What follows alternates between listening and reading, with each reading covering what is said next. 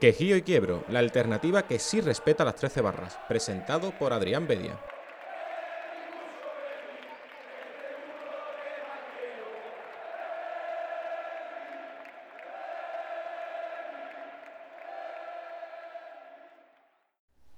Muy buenas a todos y bienvenidos de nuevo al podcast de Quejío y Quiebro. Como bien anunciamos en el, en el último programa, que fue hace eh, escasos días, en el, en el, regreso a la actividad de nuestro podcast, ya avisamos que, íbamos a cambiar un poco eh, la periodicidad y, el formato, esto último eh, poco a poco, a medida que vayan avanzando los programas, y uno de los cambios pues, pues era ese, cambiar un poco la forma en la que, en la que creábamos contenido. Y uno de los cambios pues va a ser, va a ser este, que por ejemplo cuando, cuando haya un partido de liga, en este caso, mm, con la excepcionalidad que, estamos viviendo debido a la pandemia, que se están sucediendo los encuentros, ya solo quedan dos para que acabe el campeonato, pues vamos a ir haciendo siempre que podamos, yo creo que, sí que lo, vamos a conseguir porque ya quedan, como decíamos, dos encuentros. Vamos a hacer un, un, programa a modo de previa y otro a modo de análisis de, de, los dos partidos que quedan. En este caso, el primero contra contra el Deportivo a la vez y el siguiente eh, en Pucela ante el Valladolid. Así que eso es lo que vamos a, intentar hacer y, y, en el camino del, del, primer programa a modo de previa, pues, pues estamos ahora mismo inmersos. Esa previa del Real Betis Deportivo a la vez de mañana eh, correspondiente a la jornada 37, como decimos jueves 16 de julio, jornada 37 a las 9 de la noche en el Benito Villamarín, pues el Real Betis se va a medir al conjunto Babazorro, un conjunto el Alavés que mm, lo está pasando bastante mal, si bien es cierto que, está en una situación privilegiada con respecto a los tres equipos que están por debajo en la clasificación, excluimos de, esa terna al español que ya está totalmente descendido, pero con respecto a Leganés y, y Mallorca, que son los equipos que están ahora mismo en puestos de descenso, pues el Alavés tiene esa pequeña ventaja, que no es poca, a falta de dos jornadas, suma 36 puntos por 32 de, de Leganés y Mallorca. Vamos a analizar un poco ambos equipos, tanto al Real Betis como, como al rival. Vamos a hablar un poco de la actualidad del club verde y blanco, lo poco que se ha podido que se ha publicado y de lo que se ha hablado desde que hicimos el anterior programa, que os invitamos a, a escucharlo porque hablamos un poco, esto ya es bastante pasado al final la actualidad y más en el, en el momento que estamos ahora mismo eh, inmersos con la, con la pandemia, pues ya el pasado, el último programa, eh, casi casi es algo prehistórico, pero hablamos del, del Atlético de Madrid Real Betis y sobre todo de la presentación de, de Manuel Pellegrini como nuevo entrenador de, del Real Betis. Pero como decimos, en, lo, en el poco tiempo que ha pasado entre el último programa que hicimos y este, pues vamos a hablar un poco de, esa actualidad en el, en el bloque dedicado al Real Betis. Como decimos, Real Betis, el rival, el Alavés, un poco eh, el cara a cara entre ambos equipos, bastantes datos, eh, la rueda de prensa tanto de Alexis Trujillo como, como del técnico alavesista, de Muñiz, y, los posibles once. Evidentemente hay que, hay que hablar un, un poco y, y elucubrar, aunque, aunque quede poco, poco de campeonato y ahora mismo el, Betis esté en una situación ciertamente excepcional, ya tiene entrenador, pero va a seguir con, con Alexis hasta final de temporada, pues hay que hablar de, de los posibles once y, y, de las posibles variantes que puede introducir el, el, técnico canario de cara a ese duelo de mañana contra el Alavés. Así que sin más nos ponemos ya en modo previa, vamos a hablar primero de los datos. El, el Real Betis que es decimotercero tiene 41 puntos y como decíamos en el anterior programa solo puede aspirar al duodécimo puesto, ya que el undécimo que, ostenta ahora mismo Osasuna está ya finiquitado, está matemáticamente imposible ya que hay siete puntos de, desventaja a falta de seis en estos dos encuentros que quedan. Así que el Betis el objetivo que le queda es sumar más puntos que, el Levante de aquí a estas dos próximas jornadas, remontar esa desventaja de dos puntos y conseguir ese duodécimo puesto que ahora mismo es el único objetivo que tiene a tiro el conjunto verde y blanco. Como decimos, el Real Betis tercero con 41 puntos, el Alavés decimoséptimo con, con 36, cuatro puntos por encima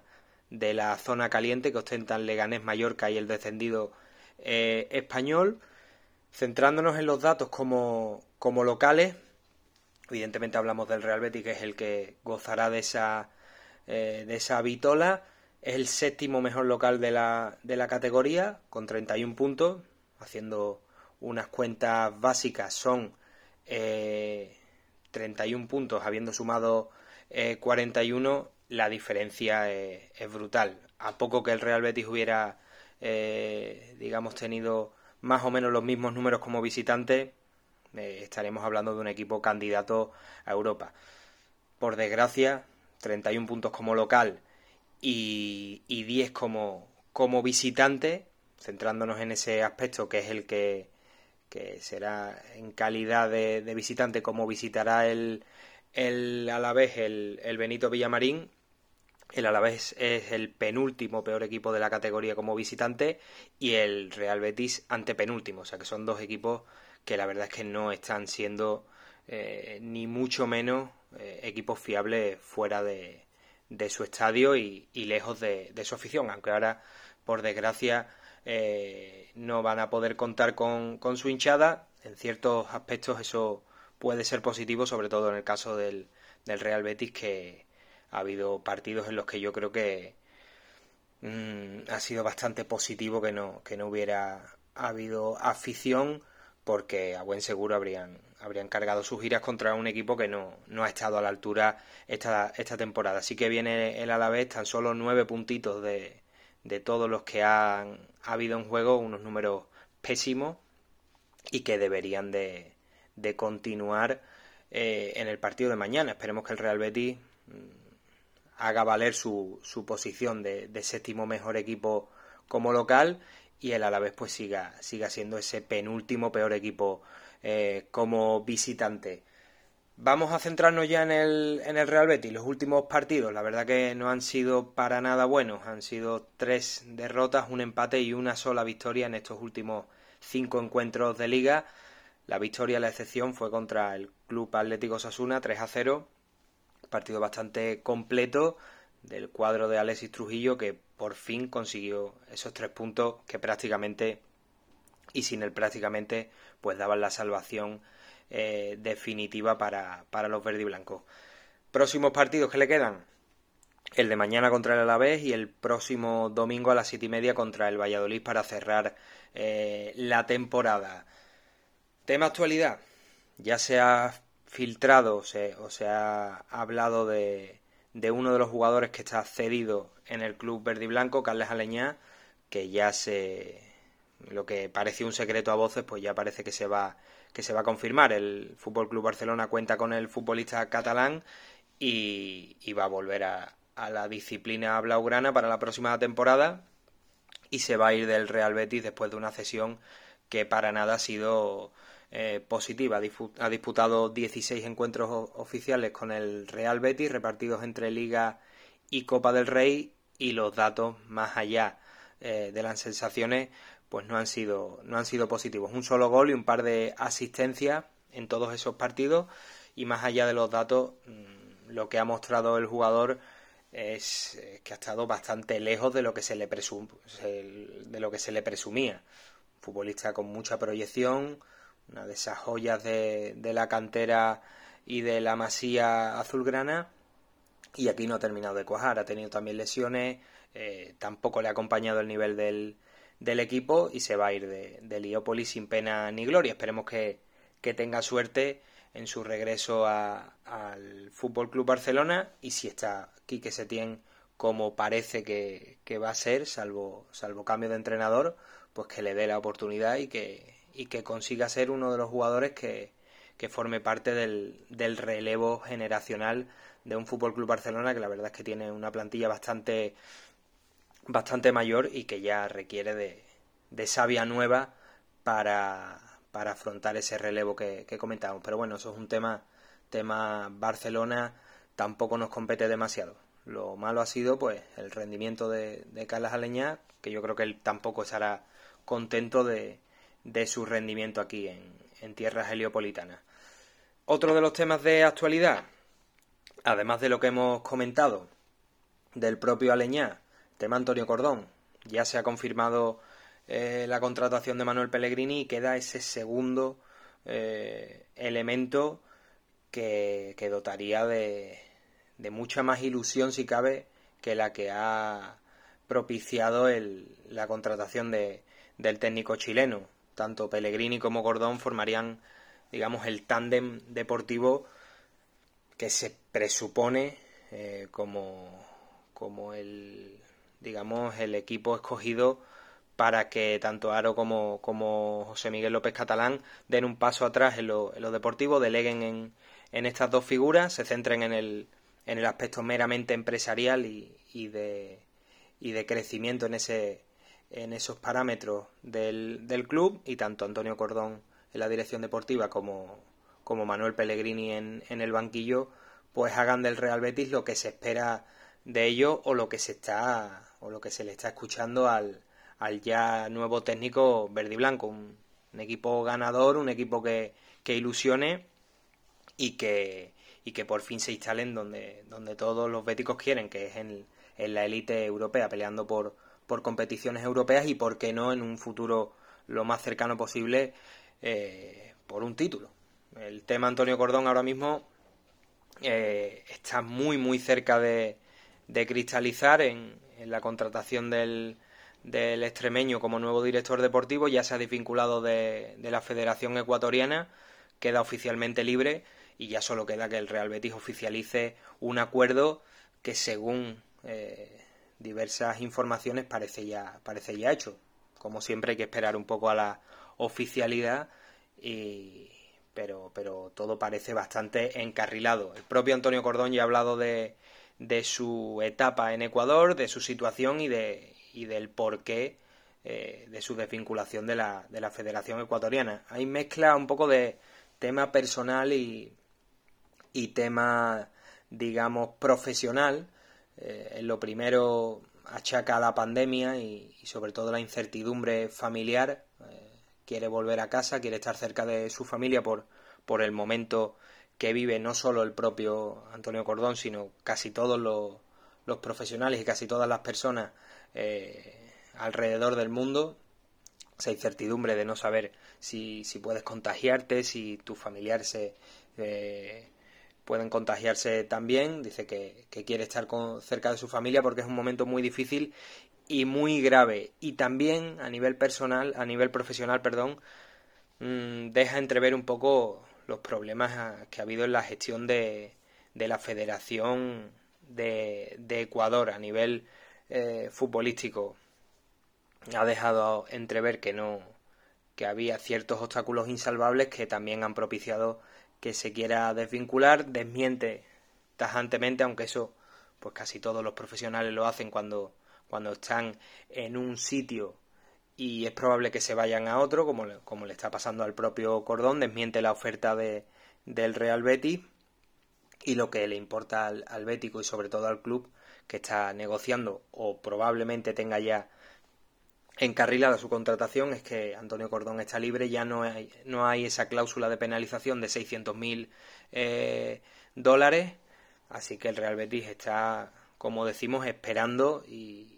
más bien el beticismo está esperando la, la oficialidad de, de, un profesional que ilusiona y que a pesar de que ya se está comentando un poco su elevado salario en, en ciertos momentos, su pasado, eh, bueno, su casi contratación eh, en el otro equipo de la ciudad, en el Sevilla Fútbol Club, la verdad es que tanto Pellegrini como Antonio Cordón son profesionales de, de un prestigio elevado y que sobre todo rompen con, con lo que se venía contratando es lo que se pedía y ahora que se tiene, pues habrá gente que lo, que lo criticará, pero no será mm, demasiado coherente. Si tú, vamos, casi todo el mundo eh, pedía y demandaba para el Real Betis gente de, de experiencia, de, de bagaje, estos dos profesionales la tienen. Uno ya está contratado y el otro está prácticamente al caer y, y sus números y, su, y sus equipos en los que ha estado enrolado hablan por sí solo. Antonio Gordón y Manuel Pellegrini ya trabajaron en el Villarreal y a nivel individual el extremeño tuvo un exitoso paso por el Mónaco, después estuvo también vinculado al, a un grupo chino, el grupo Hope, que controló el, Granada y otros clubes, controla ahora mismo el, cuadro nazarí, un equipo que todo el mundo puede ver eh, la trayectoria que ha seguido esta temporada, un recién ascendido que todavía está peleando por, por puestos europeos, así que eh, la verdad que es un currículum interesante, un currículum que le avala y que no solo eh, interesa al, Real Betis Balompié, sino también a equipos como Valencia y Villarreal. En el caso del Villarreal sí que puede ser más, seductor, pero en el Valencia, mm, imagino, metiéndome un poco en la, en la cabeza del propio Antonio Cordón, debe ser un poco difícil aceptar esa oferta cuando, cuando tienes por encima eh, un tipo como Peter Lin, que ya hemos, ya hemos visto que, tiene ya su lista negra y, en ella hay jugadores de la talla de, Dani Parejo, Francis Coquelin y, y Geoffrey Condopi. Así que eh, todo parece encarrilado. Esperemos que no haya ningún giro de 180 grados en la operación y Antonio Cordón se una a Manuel Pellegrini y forme ese tándem que tanto ilusiona a la afición. Sobre Manuel Pellegrini, ya pudimos analizar la, eh, lo que dio de sí su presentación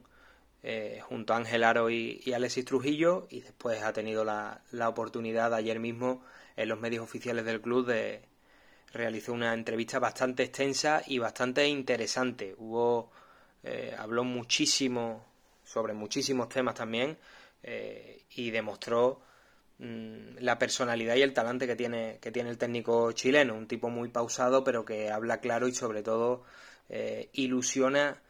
eh, pero no ilusiona del modo en el que estamos acostumbrados últimamente en Heliópolis, con mucho, con mucho jabón, con mucho azúcar para, para el aficionado, con frases mm, muy tribuneras. Pellegrini ilusiona en base a lo que, a lo que ha vivido y, a sus experiencias profesionales. Eh, prácticamente en, en, todos los equipos en los que ha estado eh, ha, ha, tenido éxitos, no ha conseguido aquí en España eh, los títulos que hubiera querido, pero por ejemplo, si nos centramos en, en un proyecto que puede asemejarse a lo que es el, el Real Betis Balompié, el Villarreal eh, fue subcampeón de, de liga con el, con el conjunto amarillo. Son palabras mayores y por qué no eh, pueden repetirse aquí, aquí en Heliópolis. Habló de muchísimos temas. El primero que, que trató fue de uno de esos digamos, clichés que se han, que se han apuntado, sobre todo en redes sociales, para, para intentar un poco desprestigiar y, e infravalorar pues el mérito que tiene que un equipo que no está en, en competición europea, que no va a jugar la, la temporada que viene, incorpore a, a un técnico del prestigio de, de Pellegrini. Uno de esos, digamos, clichés o tópicos es que no tenía mano dura y que los jugadores pues se van, se van a acomodar y, no van a tener ese, digamos, esa exigencia y ese látigo para, para correr como si correr fuera la, la panacea y, y corriendo y, y dejándote eh, el pulmón pues, pues se consiguen todas las cosas. Sobre ese aspecto ha dicho que, que uno tiene que estar con el convencimiento en la medida que uno vea que un jugador es importante y que lo trate de, de convencer tiene que, ver un poco la mentalidad de cada uno, la diferencia sobre todo de, eh, edad, todo lo que uno ha vivido y, y, todo lo que, lo que el jugador casi siempre, la diferencia de edad es importante. Manuel Pellegrini con 66 años pues tiene, tiene un, bastantes barreras con respecto a otros futbolistas, pero eso es el día a día en un, en un entrenador. Tiene que convivir con, con personalidades quizás un poco más inmaduras, más, otros más maduros, otros con, que cuentan con, un,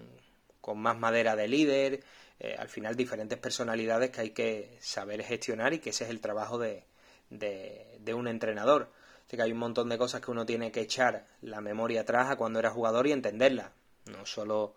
eh, imponer esa disciplina y esa y esas órdenes, sino también eh, intentar buscar un consenso y, digamos buscando esas vueltas eh, consigue ganarte al grupo porque al final si no tienes el, el respaldo y, el respeto de, de tus jugadores, pues no, no consigues nada. Dice que hay ideas y razones que el jugador tiene que entender, siempre partiendo de esa eh, de esos puntos clave que no, que no se puede, en los que no se puede negociar, hay otros en los que sí que sí que se puede ser bastante más flexible. Uno de los, de los titulares que dejó el, el chileno en su presentación eh, fue el, el, que definió a lo que podría ser su, su Betis o lo que quería o lo que quiere que sea su Betis, un equipo gustador y, y ganador, en palabras textuales, ampliando un poco esa idea, eh, comentaba que hay distintas maneras de, de, ganar, pero que si de él eh, dependiera y desde su punto de vista eh, la mejor manera para él es darle prioridad al buen trato de balón, ser un equipo agresivo, que cree jugadas ofensivas constantemente y que sepa defender. Al final, mm, de todo un poco, no es fácil conseguir eso en un equipo y si, y si miramos el Real Betis actual, eh, pocos parámetros de los que ha comentado, de los que comenta Pellegrini, eh, se están cumpliendo. Ahora mismo el buen trato de balón sí que existe, pero, pero es bastante intermitente, la agresividad eh, brilla bastante por su ausencia, las jugadas ofensivas, la creación es bastante pobre y bastante intermitente, solo hay que ver el rendimiento de, los, de los delanteros, sobre todo Borja Iglesias, jugadores que,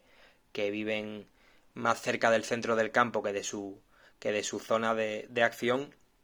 y sobre todo la defensa eh, la defensa es el principal lunar de este equipo eh, a día de hoy. Esos son los puntos claves para, para el chileno y, tiene tarea y tiene trabajo por delante, pero esperemos que lo, que lo puedan conseguir. También sobre,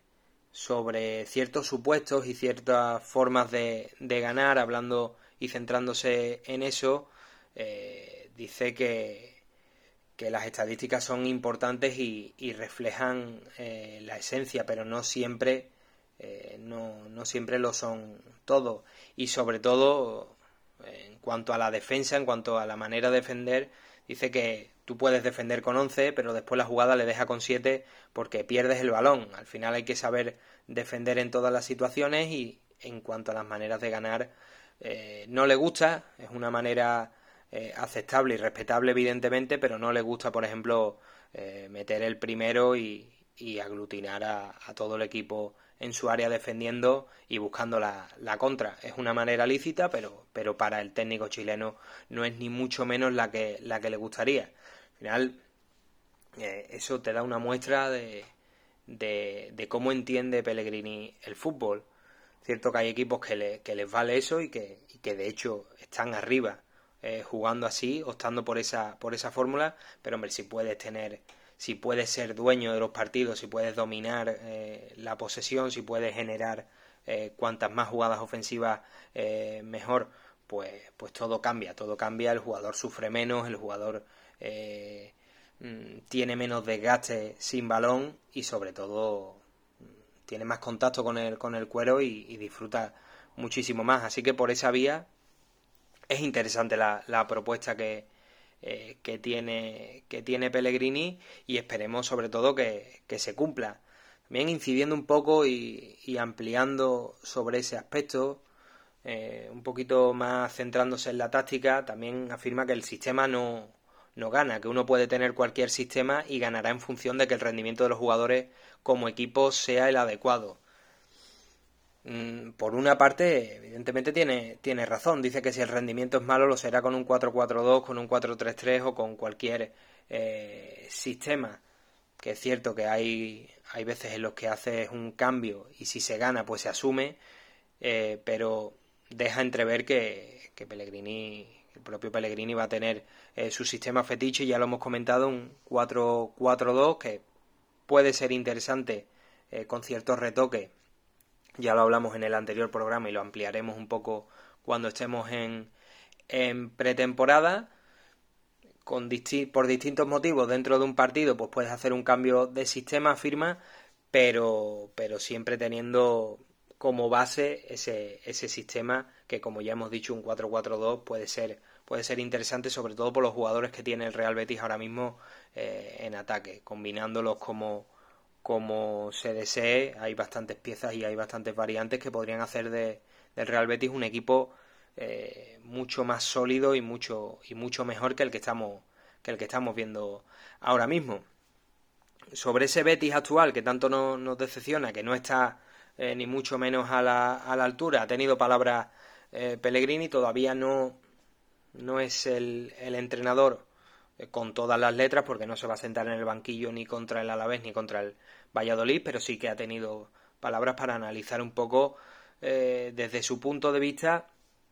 lo que veía del, Real Betis y lo que quiere y, cómo quiere que, el equipo salga de ese bache y, se consolide como un equipo ganador y un equipo eh, que, que pelee por,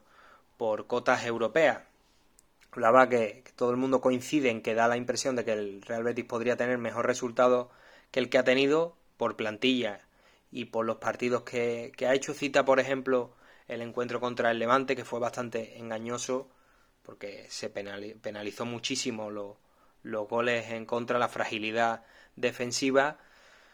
Dice que, perdiendo 2 a 0 a los 20 minutos, cuando estuvieron cerca del área del Levante, generaron eh, ocasiones, pero hay esas situaciones apunta hay que, hay que buscarle la, la razón. O sea que no hay que resignarse ni, ni entregarse, sino revelarse y buscar que hay algo que se está haciendo mal o que está faltando para, para concretar eh, esa imagen de equipo dominador y ganador en, en resultados. Sigue, eh, siguió incidiendo en ese aspecto, dominar, eh, ganar, tener un estilo vistoso de, de juego y para conseguirlo pues ponía el ejemplo de, del Villarreal. Sé que cuando llegaron, el Villarreal ya había llegado a una semifinal de, la UEFA y por tanto ya habían demostrado de lo que eran capaces. Mm, lo que él buscaba con, su llegada era una segunda parte, como, como bien apunta, una segunda parte creciendo para demostrar que no solo son capaces eh, de llegar a donde, a donde habían llegado, que con trabajo las metas son alcanzables. Discurso ambicioso y como decimos, eh, rompe un poco con, con esas frases hechas y quizás bastante vacías del Betis tiene que, estar arriba porque sí, porque tiene mucha afición, porque es un equipo que cae simpático. No, el, equipo, el Betis tiene que estar arriba eh, por esto, por esto, por esto. Analizando y, y con un discurso claro y sobre todo bastante más sólido. Eso, eso ha gustado bastante al, al Bético, la verdad que ha tenido bastante aceptación eh, la entrevista, es cierto que siguen siendo palabras y, y hasta el propio Pellegrini eh, puede fracasar, evidentemente, pero es un, es un, un mensaje y un discurso muchísimo más, eh, más interesante. Volví a incidir también sobre, sobre el proyecto, las conversaciones que había tenido con, con Ángel Aro y con López Catalán, que le mostraron el proyecto de la ciudad deportiva, el Benito Villamarín y, y todas las bases que el club ha ido poniendo para, para ese crecimiento. Dice que bajo ese prisma tiene que venir la parte deportiva y en esa parte pues ellos eh, tienen la máxima responsabilidad con su experiencia eh, llevar a cabo ese crecimiento que, el hincha tanto eh, demanda. Sobre los objetivos, sé que lo más importante es dejar una huella en los clubes, no solo en las campañas, sino, sino en los títulos. Dice que nadie celebra un balance sino, sino los títulos. Hablar de títulos quizás es osado, pero te da una muestra de lo que, de lo que quiere Pellegrini. Pellegrini busca, busca lo mismo que buscaba en, los otros equipos. Quizá cuando llegó a Villarreal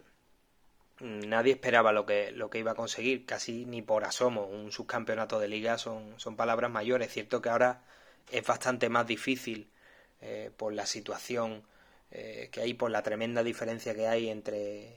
eh, Barça, Real Madrid, después un poquito más abajo Atlético Madrid y el resto de, equipos es totalmente eh, abismal. Parece que la liga pues está totalmente preparada para uno de los dos equipos que hemos comentado, pero bueno, si el Real Betis se consigue instalar en el cuarto puesto, eh, la verdad es que todo, todo bético lo, lo firmaría. Y por las palabras de, de Pellegrini, mm, ese, ese es su objetivo. Ese es su objetivo, siempre y cuando, siempre teniendo eh, claro lo que se puede gastar, lo que no, eh, pero, pero sin faltar ambición y, y sobre todo ganas de, ganas de volver a repetir los éxitos que ya, que ya ha tenido en diferentes países de, eh, del globo. Por último, las cualidades que debe tener un líder del, del vestuario. Primero una preparación personal ir aprendiendo día a día. Un entrenador que, bueno, quizás por, por edad eh, hay algunos entrenadores que, que creen que ya lo tienen todo, todo hecho y que no se tienen que, que digamos, reciclar o, actualizar. Es bueno que, un tipo como Pellegrini asuma que, que, hay aspectos en los que tiene que ir eh, aprendiendo día a día y sobre todo en lo que comentábamos al principio, eh, en el trato con el futbolista. Actualmente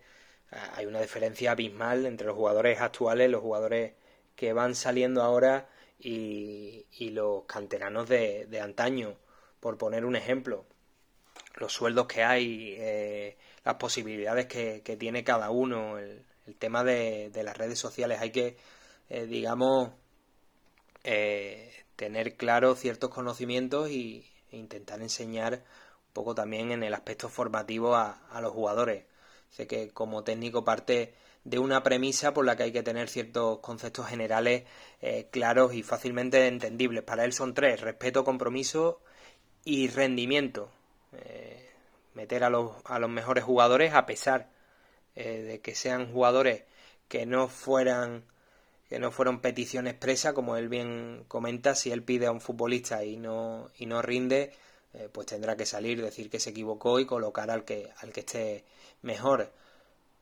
sobre el respeto es interesante lo que lo que comenta y es un poco cambiando las palabras es lo que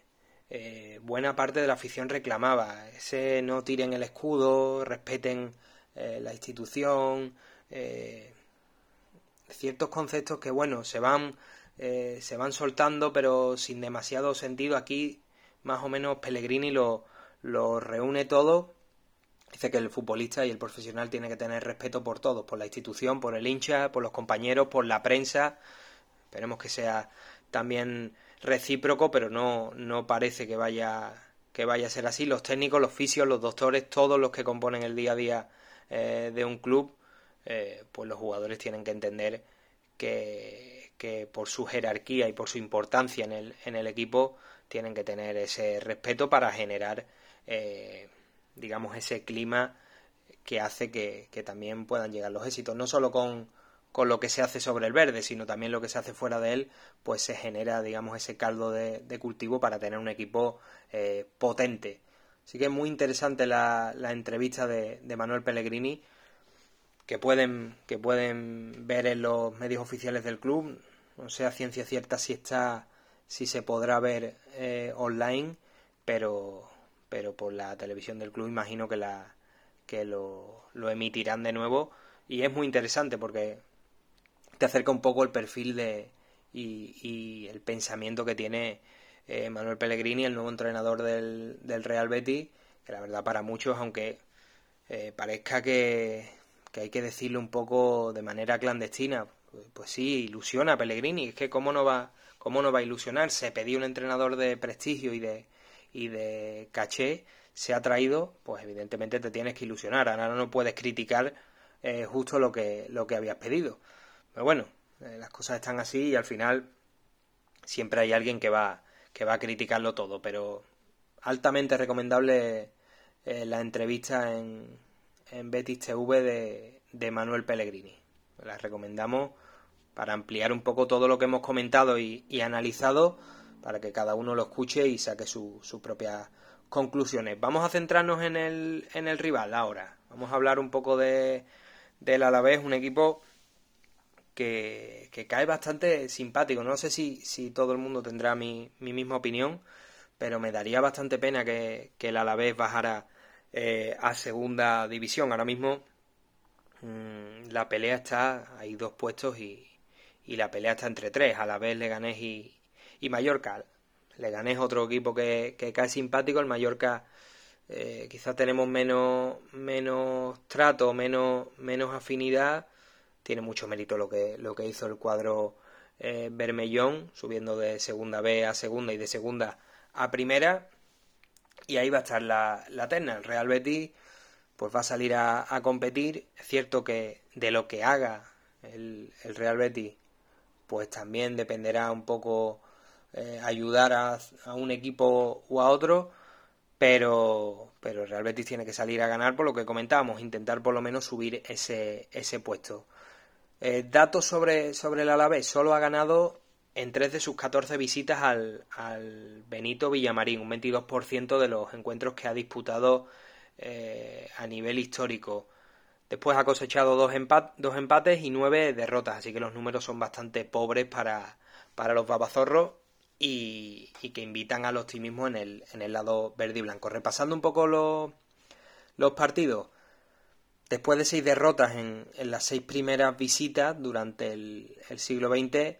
pues los vitorianos lograron vencer por primera vez en el Benito Villamarín en abril del año 2000. Un gol de, del bosnio Meo Codro, padre de, de Kenan Codro, jugador del, del Athletic Club. Una plantilla dirigida por el mítico Mané, entrenador eh, de esos de, fútbol añejo, seguro que, muchos lo, recuerdan, de haber entrenado eh, a otros cuadros nacionales. Después en segunda división, en la 2013-14, los goles de Raúl García Carnero y Juli, eh, pues daban el triunfo por 2 a 1, tanto del, del Real Betis como no, obra de Rubén Castro pues dieron ese segundo triunfo en el Benito Villamarín para, para el Alavés. Dos temporadas después y en primera ya eh, 1-4. Goles de Cristici, Sobrinos, Cristian Santos y Catay.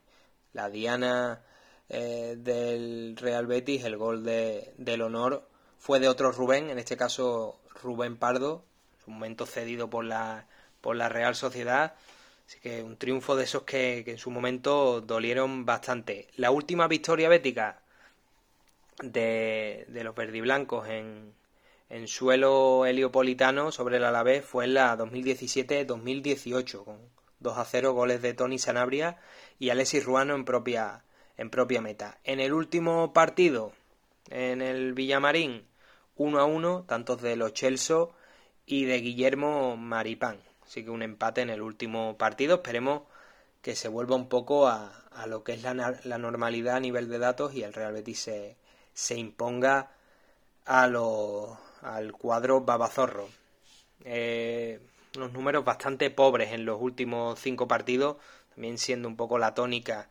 eh, del equipo vitoriano en toda la temporada, un equipo que mm, se le presuponía en esa tierra de nadie o por lo menos rozándola y se ha metido en problemas. En los últimos encuentros eh, ha ido cayendo en picado tanto es así que, ha propiciado la destitución de, su técnico de, de, Asier Garitano. Ahora coge las riendas del equipo Muñiz y tiene que revertir la, situación. Son cuatro derrotas y un empate en los últimos cinco partidos. Le quedan eh, el encuentro de mañana contra el Real Betis y el domingo contra el Fútbol Club Barcelona. Un partido que dependiendo de lo que, de lo que pase esta jornada, pues quizá eh, pueda ser hasta, hasta positivo para, para los babazorros, porque si el Fútbol Club Barcelona no se juega nada, intuimos que Quique Setién alineará a un equipo con los menos habituales y todo ello sumado al así el Alavés se, se juega la vida pues puede ser interesante para, para el cuadro vitoriano, pero eso ya es especular bastante. Los dos primeros partidos con Muñiz se han saldado con derrota ante el Real Madrid 2 a 0 y un empate, valioso empate ante el, ante el Getafe que se está jugando eh, competición europea. En el cara a cara, vamos con, con los datos enfrentados entre, entre ambos equipos. El, el Real Betis que, que ha anotado 47 goles por 32 del, del Alavés, pero ha recibido 56 por 53 de los, de los visitantes. En tiro la diferencia es bastante más elevada. Ha tirado 454 veces el Real Betis por 299 del, del Alavés. Las diferencias se reducen bastante cuando, cuando son tiros a puerta, 150 eh, para los verdiblancos y 100 para el Alavés, tiro recibido, ahí sí que hay, eh, ahí sí que la diferencia es mínima, 428 por el, por el Real Betis y 443 por el Alavés, dato bastante, bastante esclarecedor eh, en cuanto al, al, cuadro verde y blanco, le, han tirado muchísimo y, y ha recibido muchísimos goles. Es uno de esos datos que te, que te invalidan para pelear por Europa cuando recibes tantos goles y cuando recibes tantos tiros, pues eh, es muy difícil, es muy difícil eh, así. Otro de los datos mm, interesantes son las faltas, faltas cometidas 449 eh, por parte del Real Betis, faltas cometidas, como decimos, 449 y 543 recibidas. Después, si, si, nos centráramos en las amonestaciones, pues la verdad es que son, son el número parecía que, fuera al revés, que el, que el Real Betis hace más faltas de las que de las que recibe. Pero bueno, sobre el tema arbitral mejor no hablar porque la verdad es que, que es algo sangrante y que merecería también que formara parte dentro de la, de la evaluación general de, de, la temporada del Real Betis que la vamos a hacer y que evidentemente pues va a tener eh, su peso sin ser eh, por supuesto la clave eh, la única clave de que el Real Betis no, no haya rendido, pero, pero el tema arbitral la verdad es que es sangrante. Por parte del Alavés ha cometido 586 faltas y, ha recibido 405. Después en los datos, eh, si nos fijamos, 100 tarjetas amarillas para el Real Betis y 8 rojas, 107 amarillas y 6 rojas para, para el Alavés. En los penaltis, 8 penaltis a favor para, para los verdiblancos y 11 en contra, por 15 en contra y 6 a favor para el cuadro Babazorro. Estos han sido los datos más o menos bastante parejos, lo que dice mucho de la, de la temporada del Real Betis cuando te asemejas tanto eh, en estas estadísticas a, a, un rival que se está se está peleando por no por no descender pues evidentemente hay poco más que añadir la temporada ha sido muy mala y, estos datos no se pueden volver, volver a repetir porque con estas cifras y con este rendimiento eh, el sino de un equipo es el que, el que está teniendo ahora mismo el Real Betis, ser decimotercero y no aspirar a, más que, subir un puesto de aquí a final de temporada. Eh, rueda de prensa. Eh, Alessi y Muñiz ya han pasado por, por los micrófonos para hablar un poco eh, sobre el partido que, le, que les viene. Y el, el Canario ha, ha, dejado, ha dejado algún que otro titular. El primero, que, está, que tiene línea directa con Manuel Pellegrini, eh, ya están hablando eh, sobre el tema, sobre el plano deportivo. Y como siempre pues irán de la mano a nivel de, planificación. Habrá que ver el puesto eh, que se le asigna al, al bueno de Alessi si llega Antonio Cordón, porque ya no será el máximo responsable de la dirección eh, deportiva, pero dice que está en contacto desde que desde el domingo por la noche que está aquí, así que eh, como siempre hablando y, y compartiendo impresiones, pero sí que ha comentado que el tema de las alineaciones no, no va a tener, o por lo menos eso es lo que, lo que ha dicho, mismo de puertas para para adentro hay otra, hay otra táctica, pero ha dicho que, que decidan tanto Alexis como, como Merino y el resto del cuerpo técnico que decidan las alineaciones y saquen el equipo que crean conveniente para, para estos dos encuentros. Una vez que termine eso, pues ya el Manuel Pellegrini se pondrá manos a la obra y se hará cargo del equipo y eh, como es evidente pues tocará y, hará las correspondientes altas y, y baja. En ese, en, esa, en ese tema, en el tema de posibles incorporaciones, Alexis ha tenido palabras para, para Dani Ceballos, otro era canterano verde y blanco que, que está sonando bastante como casi todos los veranos desde que se, desde que se fue. También el utrerano eh, ha hecho bastantes guiños al, al Real Betis. Es cierto que él se ha, se ha dado cuenta de que no, de que se ha equivocado. El tren del Real Madrid pues pasa una vez y, y es difícil no cogerlo, pero una vez que lo has cogido a posteriori, pues se ha tenido que dar cuenta que, se ha equivocado, que quizá un añito más pues no le habría venido eh, nada mal. Sobre Ceballos poco, poco ha dicho Alessi, que es un jugador evidentemente extraordinario y que, y que les gusta, que tiene un nivel fantástico, pero que habrá que ver, habrá que ver eh, qué es lo que pasa con el Real Madrid y su vinculación y, que de momento no saben si será fácil, difícil o imposible. Así que por lo menos no ha dejado cerrada la puerta, ha mostrado su, eh, su gusto y su afinidad por, por el fútbol del, del, futbolista utrerano y esperemos a ver qué es lo que, qué es lo que ocurre. Mm, si, si pulsas la opinión del beticismo, pues todo el mundo estaría más que receptivo a la llegada de, de Dani Ceballos al, al Real Betis. Claro, teniendo a, a Canales, a Fekir, eh, es difícil ver dónde, dónde encajarías a, a, Dani Ceballos, no porque no tenga nivel, sino porque, eh, bueno, si, si todo marcha según lo que, lo que muchos prevemos, Sergio Canales jugando en el costado, Nabil Fekir eh, delante junto al 9, si se juega, si el Real Betis juega en 4-4-2, eh, pues podría ocupar el, ese doble pivote o incluso escorarse a la banda. Al final los buenos jugadores siempre tienen sitio, pero de momento solo son eh, especulaciones. También le han preguntado sobre si, si, hay que hacer una revolución en la, en la plantilla. Mm, tampoco se ha mojado demasiado. Eh, lo típico, lo que se suele contestar, le han pasado una valoración actual de, de la plantilla, Pellegrini hará la suya y consensuarán hará lo más oportuno para, para reforzar al equipo eh, la temporada venidera. Solo finaliza contrato un jugador, eh, que es Antonio Barragán, y, deja, deja un poco en el aire incluso su continuidad. Dice que estamos valorando en relación con, con su situación. No parece, eh, no parece que Barragán vaya a continuar en el Real Betis, pero a tenor de esas palabras, eh, quién sabe si, si podría continuar. La verdad es que eh, hablando un poco eh, de lo que se comenta eh, en redes sociales y de la opinión del Bético,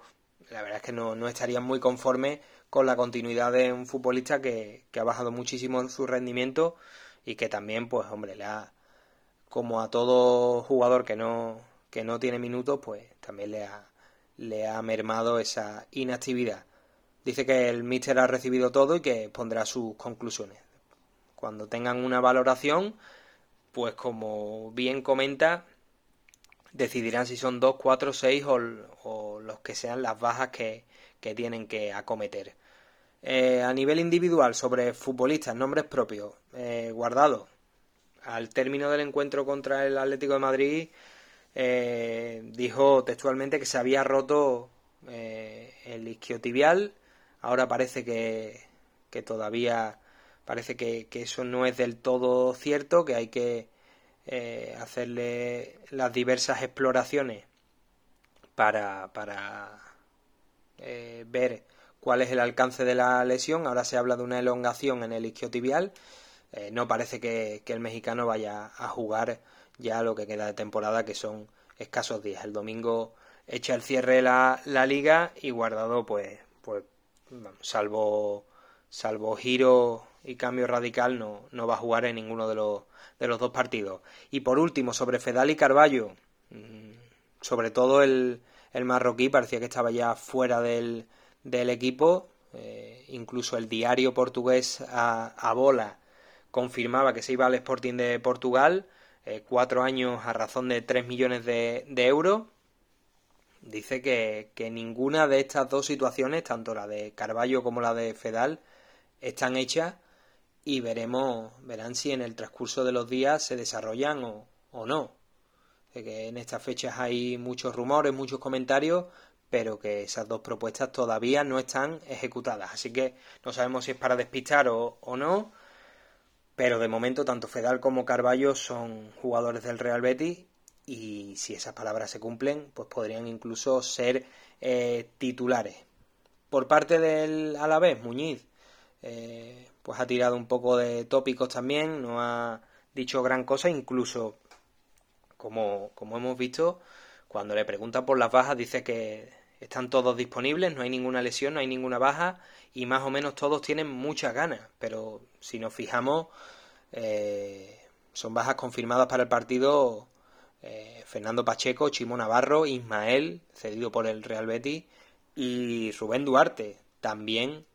eh, sumando a, a, la de Martín Aguirre Gaviria, que por acumulación de tarjetas se va, se va a perder el duelo. Así que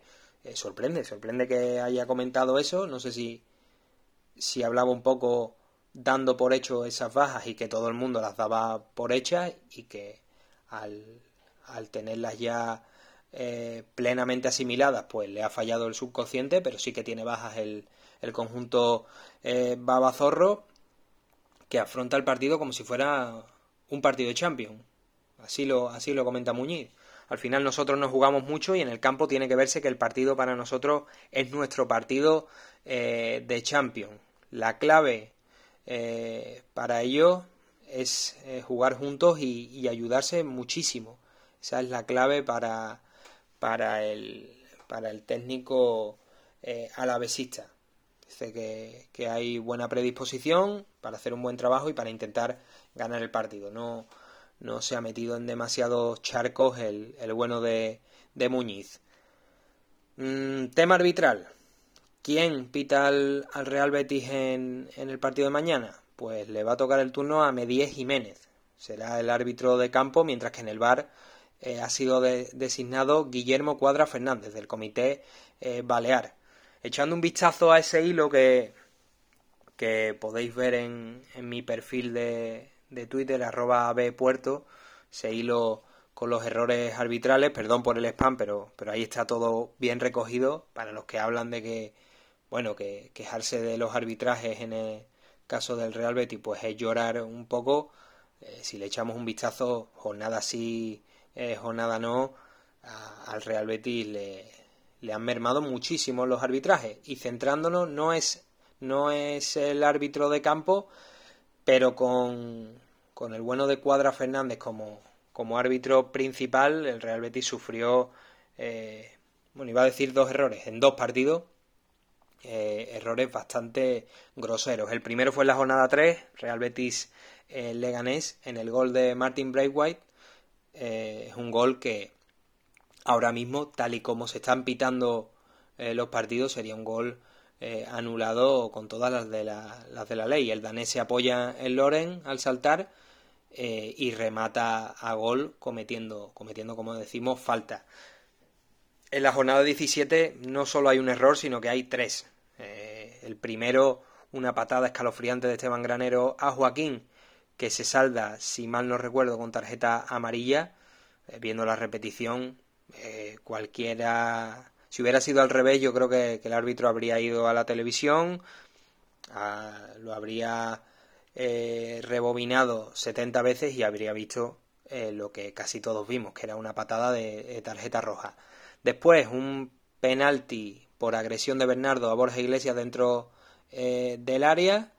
Y el tercero, un agarrón dentro del área de Marroca a Loren. Así que tres, tres acciones que si se hubieran pitado habrían cambiado el sino de un encuentro que acabó con empate eh, a uno. Esperemos que, que no haya tantos errores. Sí que es cierto que el último partido contra el Atlético de Madrid, no sabemos si porque ya el Betis está salvado y no y hay poco que, que hacer, pues el arbitraje fue bastante, bastante bueno e incluso beneficioso para, para el Real Betis en el, en el Metropolitano. No sirvió para, para nada porque el Real Betis perdió, pero por lo menos el arbitraje fue justo y no hubo, no hubo perjuicio eh, arbitral. Posibles 11. Como decimos, el Real Betis solo tiene la, la baja de Andrés Guardado por esa, ese problema en los isquiotibiales que no sabemos aún eh, con qué diagnóstico se saldará y con, con cuánto tiempo de, de baja. Y en el caso del, del Alavés, en el último entrenamiento han tenido las ausencias de Pacheco, Duarte, Ismael, Chivo Navarro y Javi López del, del filial. Junto con el sancionado Martín Aguirre Gaviria, pues podrían ser esas las bajas salvo cambio de, de última hora. Posibles 11. En el Real Betis apostamos por la, por la continuidad de Dani Martín, que yo creo que va a acabar la temporada salvo, salvo lesión. Dani Martín en portería, defensa de cuatro con Emerson, Mandy, Sidney y Alex Moreno. En el tema de los centrales es complicado porque mmm, podría jugar Fedal también, pero, pero hay, hay dudas, hay dudas. Los cuatro centrales eh, podrían ser de la partida, pero nosotros apostamos por Mandy y por Sidney. Por cierto, de esa línea defensiva que, que apuntamos, tanto Mandy como Alex Moreno eh, tienen cuatro tarjetas amarillas y podrían perderse el duelo contra el Valladolid. Además, Fedal también eh, está percibido de, de, sanción. En el centro del campo, todo apunta a Guido Rodríguez, Carballo y Sergio Canales. Arriba podría jugar Pedraza o intercambiándose. Si hay doble lateral, eh, pues jugaría Pedraza por detrás y Alex Moreno por delante, Fekir y Borja Iglesias, por esa rotación que, que ya es ah, habitual. Al no marcar ninguno de los dos, ni Loren ni Borja Iglesias, pues se van turnando. En el Metropolitano jugó Loren de inicio y Borja Iglesias salió de suplente. Ahora le toca el turno al Panda, que esperemos que vea puerta tanto en el partido de mañana como en el, en el de Valladolid. Mm, si consigue ver puerta en estos dos últimos encuentros, pues bueno, eh, cierto sabor eh, dulce para terminar en una campaña para, para olvidar de, del gallego que no, no, está ni, no estará ni mucho menos contento de ese primer año en, en Heliópolis con una cifra que no están a la altura de, del rendimiento que, que se esperaba de él. Por parte del, del Alavés, se nos olvida comentar, Guido tiene también cuatro tarjetas amarillas y hay que tener claro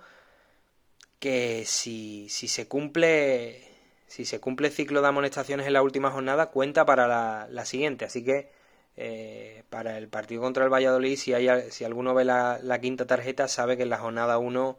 eh, pues se lo van a recordar y, y no va a ser de la partida. Como decimos en el Alavés Roberto va a ser el portero titular, Rodrigo Eli y La Guardia van a ser los centrales, ambos también apercibidos de sanción. En el lado izquierdo, Adrián Marín apunta a titular y en el y en el lateral diestro podría verse a Tachi, el ex canterano del Atlético de Madrid, que sería la solución de emergencia, ya que también podría hacerlo Rafa Navarro, ex jugador del Real Betis, que ha tenido, vamos, su presencia ha sido nula en el, en el equipo y, ahí está el dilema de,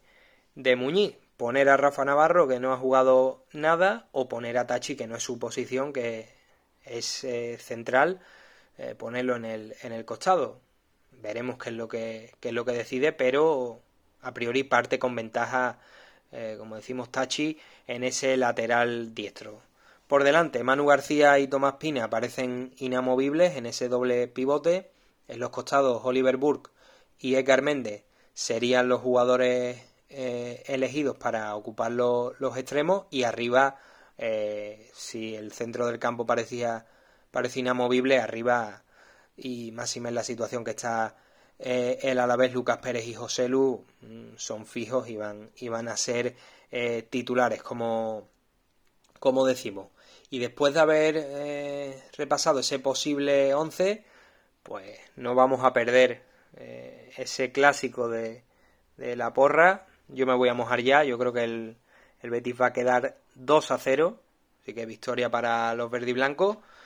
Y bueno, se lo preguntaremos también al, al bueno de Miguel Ángel Arquellada, al que como siempre le mandamos un fuerte abrazo, esperamos y rezamos, aunque, aunque no seamos creyentes, para que se le libere de, de trabajo y consiga pues tener tiempo libre para su familia y también para, para este proyecto y consiga, como decimos, hacer el programa conmigo. Y a vosotros pues os lo consultaremos en, en redes sociales, en nuestra cuenta de Twitter, arroba quejío quiebro, ya saben, sin la Y eh, que une ambas palabras, arroba quejío quiebro. Ahí consultaremos posibles 11, eh, posibles resultados y, y mantendremos informado de, de todo lo que, lo que vaya aconteciendo relacionado con el proyecto y relacionado con, con el Real Betis. Esto ha sido todo por hoy. Si nada se tuerce, también haremos programa eh, post partido del, del, Real Betis a la vez y tanto este programa como el que hicimos hace eh, un par de días como los siguientes van a estar en nuestro podcast en anchor.fm barra quejío y quiebro. Eh, lo pueden escuchar allí en, en lo pueden escuchar en Spotify, en Google Podcast, en Apple Podcast, eh, y en varias plataformas más, hay hasta 8. Entrando en, en, nuestro perfil de Anchor podéis ver todas esas plataformas, de todas formas también en, en nuestro Twitter eh, hemos respondido a más que a, más de una consulta que nos preguntaba, oye, ¿y dónde, dónde estáis? ¿Dónde se os puede escuchar? Eh, si buscáis lo, lo tenéis por ahí muy, muy cerca. Y sin más, nos despedimos hasta el próximo programa. Adiós. ¿Te apetece volver a escuchar alguno de nuestros programas? ¿Eres de los que por falta de tiempo los disfrutas por partes? Disfruta de Quejío y Quiebro cuando y donde quieras gracias a nuestro podcast. Entra en anchor.fm barra Quejío y Quiebro y suscríbete.